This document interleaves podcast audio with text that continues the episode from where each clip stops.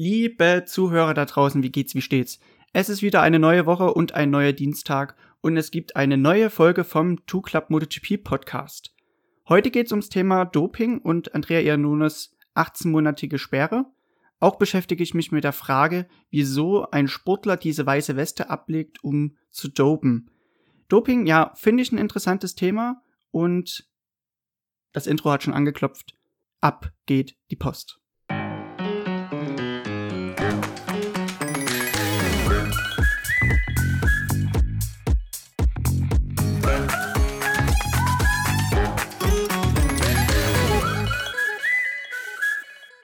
Also ich kann mich nicht an diesem Intro satt hören. Das, also gerade das Pfeifen hinten raus gefällt mir wirklich gut. Ja, neue Folge vom Two Club Podcast. Diesmal nicht aufgenommen 7 Uhr morgens wie beim letzten Mal, sondern wir haben zwar immer noch morgens, aber 9 Uhr. Denn ich denke mir da auch wiederum, der frühe Vogel fängt den Wurm oder wie es halt auf Englisch heißt, the early bird catches the worm. Ja, es ist immer noch ein Podcast mit Dialekt. Mein Name ist immer noch Dennis. Freut mich, dass ihr äh, eingeschaltet habt. Heute geht es um Andrea Iannone und seine 18-monatige Dopingsperre. Ja, erstmal eins vorwegzunehmen, finde ich natürlich schade, dass jetzt zu sehen, dass es halt bei ihm bergab geht.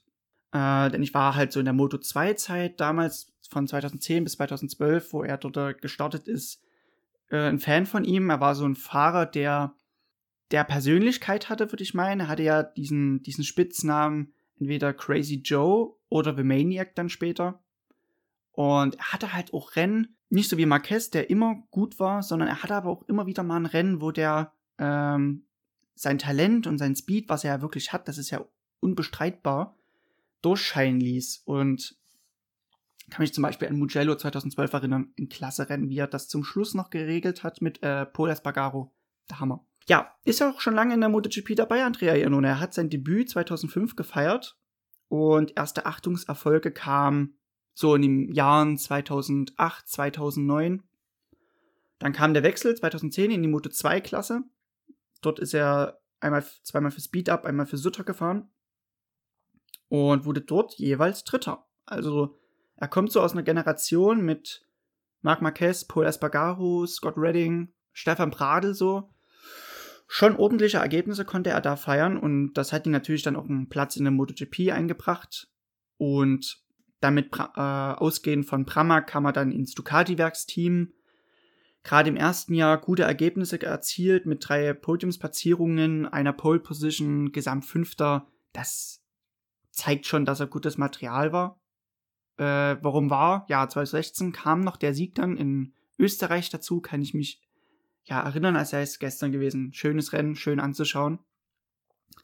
Ja, aber dann kam halt die Verpflichtung von Jorge Lorenzo für das Jahr 2017 dazu und Ducati entschied sich dann für Dovizioso, was meiner Meinung nach auch eine gute Wahl war, aber halt dann auch gegen Iannone und er musste halt dann ähm, sich einen neuen Arbeitgeber suchen. Den hat er dann auch gefunden mit Suzuki und hatte dann zwei wirklich harte Jahre hatte man gar nicht so erwartet, weil bei den Testfahrten 2017, dort war er noch vorne mit dabei und man dachte halt auch, dass sein Fahrstil sehr gut mit der Suzuki zusammenpassen würde. Ähm, man hatte sich aber damals halt ein bisschen mit dem Motor äh, ja, verhauen, würde ich meinen. Und man hatte auch keine Möglichkeit, den Motor wieder neu zu entwickeln, weil äh, Suzuki damals diese ähm, diese Token, die man halt im Reglement hat, verloren hatte, durch ein sehr, sehr gutes Jahr im, 2000, im Jahr 2016, wo halt Vinales zu einem den Sieg in Silverstone geholt hat oder mehrere Podiumsplatzierungen eingefahren hatte. Dadurch hatte halt Suzuki ihre Privilegien verloren. Das war natürlich Gift für die weitere Entwicklung der Maschine im Jahr 2017. Aber, aber im Jahr 2018 da hat er wirklich gut auch angefangen. Ich kann mich da in Sinn, Positionsplatzierung in Jerez, auch dann im, zum Ende des Jahres, dort wurde er in Philip Island Dritter. Also, ich habe die Stats gerade vor mir, ich sehe es gerade, also er wurde gesamt Zehnter dann im letzten Jahr für Suzuki und hatte vier Podiumsplatzierungen, was nicht verkehrt war. Aber auch dort konnte er nicht bleiben. Für ihn rückte dann John Mir an seinen Platz und er ging dann weiter zu Aprilia, also wieder nach Italien zurück. Und das Jahr äh, 2019 war auch recht kompliziert für Aprilia. Äh, man konnte nur in Phillip Island, kann ich mich zurück entsinnen, und in Aragon ein bisschen aufscheinen. Gerade als dann Ianone in Phillip Island auf einmal aus nichts dieses, dieses Rennen angeführt hat, da waren alle erstmal verblüfft. Hä, wie geht das? Naja, jedenfalls, jetzt kommen wir ja schon langsam auf äh, den Dopingfall zu sprechen. Wir sind jetzt im Jahr 2019 angekommen. Ähm, es war so, im November beim Sepang Grand Prix wurde halt eine Dopingprobe äh, von ihm genommen. Ähm, und dort wurde halt dann eine verbotene Substanz festgestellt. Das hatte halt dann zur Folge, dass er im Dezember 2019 ähm, erstmal vorläufig suspendiert wurde und er machte halt dann von seinem Recht Gebrauch, die B-Probe einzusehen. Das Ergebnis lag dann im Jahr 2020 erst vor, im, am 7. Januar und die bestätigte dann, sage ich mal, die A-Probe, dass auch da diese Substanz gefunden wurde und bis halt bis zum April hin, wo dann, sag ich mal, diese Sperre bis Mitte 2021 ausgesprochen wurde, gab es immer so ein Hin und Her, habe ich zumindest empfunden. Natürlich, äh, die Anklage wollte natürlich die Höchststrafe, also bei so einem Dopingvergehen kann man maximal für vier Jahre gesperrt werden vom Sport. Aber es ging dann halt auch so auf der anderen Seite hin und her, weil ähm, Janone hat halt seine Unschuld beteuert. Fausto Gresini, der Teamchef, ist äh, auf seine Seite gesprungen, auch die Aprilia-Chefriege sogar Hore Lorenzo, die sind ja Nachbarn, sie meinten halt so, ja, das ist halt durch verunreinigte Steak zustande gekommen und da habe ich keine Schuld, ich musste ja das Essen von den Leuten, äh, von dem Hotel essen und ähm, ja, so hatte man sich halt jetzt versucht rauszuwinden. Ja, die Richter haben jetzt aber, aber halt trotzdem eine Sperre ausgesprochen für 18 Monate, wie gesagt, finde ich auch gut so. Ähm, ich meine, das ist ja ziemlich leicht erklärt. Es steht halt eine wissenschaftliche Diagnose, zweimal bestätigt sogar, gegen das Wort. Und das Wort, das kannst du halt schlecht beweisen. Ähm, zumal andersrum wäre es falsch, jetzt zu sagen, ja, er konnte ja nichts dafür und deshalb müssen wir jetzt äh, mal ein Auge zudrücken. Das ist. Die andere Richtung wäre halt wirklich falsch gewesen. Er ist dann halt ein schwarzes Schaf. Und ich finde, diese Null-Toleranz-Politik ist die ist wichtig, weil sonst macht das System halt keinen Sinn. Ja, komplizierte Situation natürlich jetzt für ihn. Ich meine, bis Mitte 2021 bedeutet ja, dass ähm, sein Vertrag wird erstmal am Ende des Jahres auslaufen. Und ähm, für ein neues Team ist er halt zum Beispiel jetzt nicht attraktiv genug, weil kann halt erst in Mitte des Jahres erst wieder einsteigen. Bleibt abzuwarten, wie die Berufung auch, wie die Berufung, sag ich mal, ihren, ihren Nutzen hat. Er hat jetzt, sag ich mal, bis, bis Juli meinten seine Anwälte, wird es da eine, eine Antwort geben. Ich denke mal, dass die FEM, die jetzt auch eine sehr, sehr schöne Kampagne fahren mit äh, Right Clean, nein, Entschuldigung, die heißt jetzt Right True. Finde ich schön, dass man da weiter gegen Doping im Sport halt auch vorgeht. Doping im Sport, das ist halt auch so ein Thema, da möchte ich einfach mal allgemein zu sprechen kommen. Ich denke, das müsste man auch äh, im nationalen Sport hier in Deutschland etwas mehr betonen.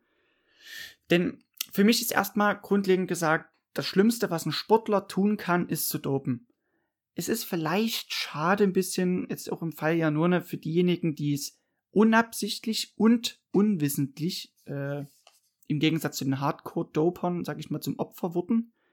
Ich finde aber, man hat als Sportler die Verantwortung, äh, darauf zu achten, dass da nichts passieren kann. Und diese Null-Toleranz-Politik allgemein, die ist demnach auch wichtig. Wie gesagt, sonst funktioniert das System nicht es hat einfach ein völlig falsches Bild, ähm, wenn man da jetzt ein Auge zudrückt oder so. Und ich höre gerade regelrecht meinen Sportarzt, von dem werde ich gleich nochmal sprechen, der, der da auch auf die Verantwortung des Sportlers pocht. Und das ist, denke ich mal, auch weitaus vernünftiger. Vielleicht mal zum Doping selber. Es gibt für, für Sportler eine Liste, wo die verbotenen Substanzen aufgelistet wurden. Äh, bedeutet die NADA-Liste. Und dort findet man entweder jederzeit verbotene oder äh, während des Wettkampfs verbotene Substanzen aufgelistet. Ich kann mich zum Beispiel mal eine Sportuntersuchung entsinnen. Ähm, da habe ich halt ein Antiallergikum gebraucht für meine Pollenallergie, um die Symptome halt zu unterdrücken.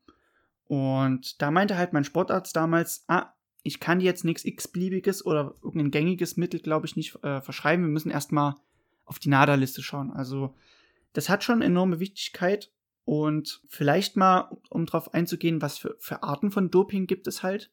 Es gibt halt so Mittel, die kann man kurz vorm Wettkampf einnehmen, wie Stimulantien. Die sorgen halt dafür, dass ähm, der Energieumsatz erhöht wird, verzögert die Ermüdung, lässt die Körpertemperatur steigen, den Herzschlag, den Blutdruck und führen halt auch zur allgemeinen Euphorie. Also Stimulantien, ein Beispiel dafür ist Kokain oder Ecstasy. Die sind halt jetzt nicht erlaubt. Langfristige Mittel, die nicht erlaubt sind, sind zum Beispiel Anabolika. Das ist so der zweite Weg. Der dritte Weg, ähm, der wurde auch sehr, sehr gut beschrieben. Kann, kann ich euch wirklich nur empfehlen, euch mal anzuschauen. In der Dokumentation über Skilangläufer Johannes Dörr, äh, Geheimsache Doping, die Gier nach Gold, das Blutdoping. Äh, wie funktioniert Blutdoping? Also dem Sportler wird das Blut entnommen, äh, welches dann konserviert und gekühlt gelagert wird. Anschließend kann halt die Bildung der sauerstofftransportierenden roten Blutkörperchen mit EPO angeregt werden. Dann wird vor dem Wettkampf das entnommene Blut wieder zugeführt, sodass die Anzahl der roten Blutkörperchen im Blut erhöht und damit direkt die Leistungsfähigkeit gesteigert wird, weil halt so mehr Sauerstoff die Muskeln erreicht. Wird, ist recht kompliziert nachzuweisen und wird halt sehr, sehr oft auch im ja, im, Skilang, äh, im Skilanglauf, wie wir es jetzt bei Johannes Dürr gesehen haben, Leichtathletik, da wird das halt eher praktiziert. Weil das Ding ist halt beim Motorsport, warum im Motorsport dopen? Weil man ist halt sehr, sehr abhängig vom Material. So, du kannst noch so gedopt sein und noch so der Überflieger gerade im Rennen sein. Wenn kurz vor knapp äh, das Getriebe zum Beispiel schlapp macht, dann war es das halt. Dann ist man halt ausgeschieden und hat umsonst gedopt oder sich in hohem Risiko ausgesetzt. Ich meine, ich stelle mir halt die Frage, warum sollte jemand diese weiße Weste ablegen oder damit auch seine Karriere riskieren? Wir sehen es ja äh, am Fall Anthony West. Der hat jetzt, sag ich mal, mehr oder minder alles verloren. Und selbst seine Teilnahme an der brasilianischen Superbike-Meisterschaft, selbst die ist jetzt schon verboten worden. Also, der, der hat nichts mehr. Und ich bin noch verblüfft, dass das bei Ianone so, ja, ja will ich sagen, gefördert wird, aber ich bin halt verblüfft, dass halt Fausto Cresini und auch äh, die Aprilia-Chefriege so, äh, so hinter ihm stehen und sagen, ja, okay, dann, dann wird der Vertrag vielleicht auch verlängert und wir machen im, 20, im Jahr 2021 weiter. So. Hm. Ich denke, um mal vielleicht sportpsychologisch darüber nachzudenken, hat das Dopen selber viel mit Druck zu tun was halt im Spitzensport unvermeidbar ist. Es ist, es ist halt kein Spaß. Spitzensport ist halt kein Spaß mehr. Natürlich das zu tun, was man schon, äh, wo man die meisten Freude dran hat und vielleicht damit auch Geld zu verdienen, das ist ja schön. Aber man hat halt Druck aus verschiedensten Quellen. Also angefangen beim Wettbewerbsdruck nach dem Motto höher, schneller, weiter. Also vielleicht sagt man sich dann vielleicht als äh, äh Dopingfall, na gut, jetzt liege ich schon gleich auf mit meinen Konkurrenten. Wenn ich an der St äh, Stellschraube noch drehe, erlange ich einen neuen Vorteil. Und das hat halt seinen Ursprung so in dieser Siegfix äh, Siegfixierung, also dieser, dieser sehr, sehr starke Wille zum Sieg, der halt dann in den Sportler wiederum hervorkommt. Und klar, um den Sieg dann zu erreichen, sprengt man dann vielleicht auch die, seine natürlichen Grenzen, die eingegeben sind. Ähm, was ich vielleicht auch noch so in anderen Sportarten äh, miterlebt habe, ich habe jetzt zum Beispiel der vermutete, die vermutete Doping-Anwendung der Konkurrenz. Also, dass man vielleicht sagt, ähm, solche Ergebnisse, die gehen gar nicht zu erreichen. Ähm, da muss, muss ich wohl auch machen, um mitzumachen, äh, um mitzuhalten, meine ich. Ähm, vielleicht dann auch, wie gesagt, es ist letztendlich auch das Leben und auch damit, womit man sein Geld verdient. Aber man ist halt auch auf der anderen Seite nur so gut wie sein letztes Ergebnis. Ähm, vielleicht ist auch dann ein gewisser Zwang dahinter, zu sagen, okay, ich muss aber irgendwie mein Geld verdienen, brauche aber mehr Leistungsfähigkeit. Ähm, vielleicht auch um die Regenerationszeiten äh, zu verkürzen. Die sind natürlich auch sehr wichtig, um Leistungsfähigkeit zu garantieren. Vielleicht liegt es auch daran, dass eine geringe Anzahl an Kaderplätzen verfügbar sind und man so halt versucht, es doch irgendwie reinzuschaffen. Naja, das sind vielleicht so ein paar Gründe, wieso man äh, dopt. Für mich unverständlich, denn ich sag mal, für mich ist es halt das Schlimmste, was man machen kann. wie eigentlich schon besprochen. Bleibt halt abzuwarten, wie sich Ianones Karriere auch mit diesem Fall jetzt weiterentwickeln wird.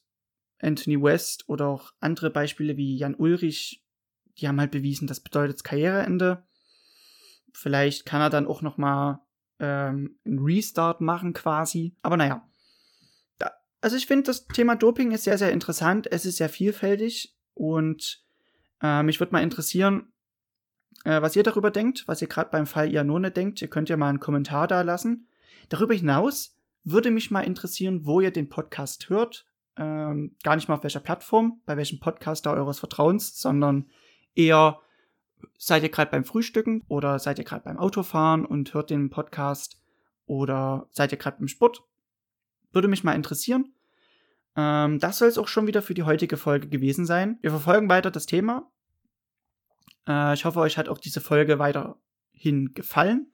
Und ja, ich würde mal meinen, wir hören nächste Woche wieder voneinander, zur selben Zeit, zur selben Stunde. Und bleibt gesund auf jeden Fall in der jetzigen Zeit und wir hören voneinander. Ciao, ciao.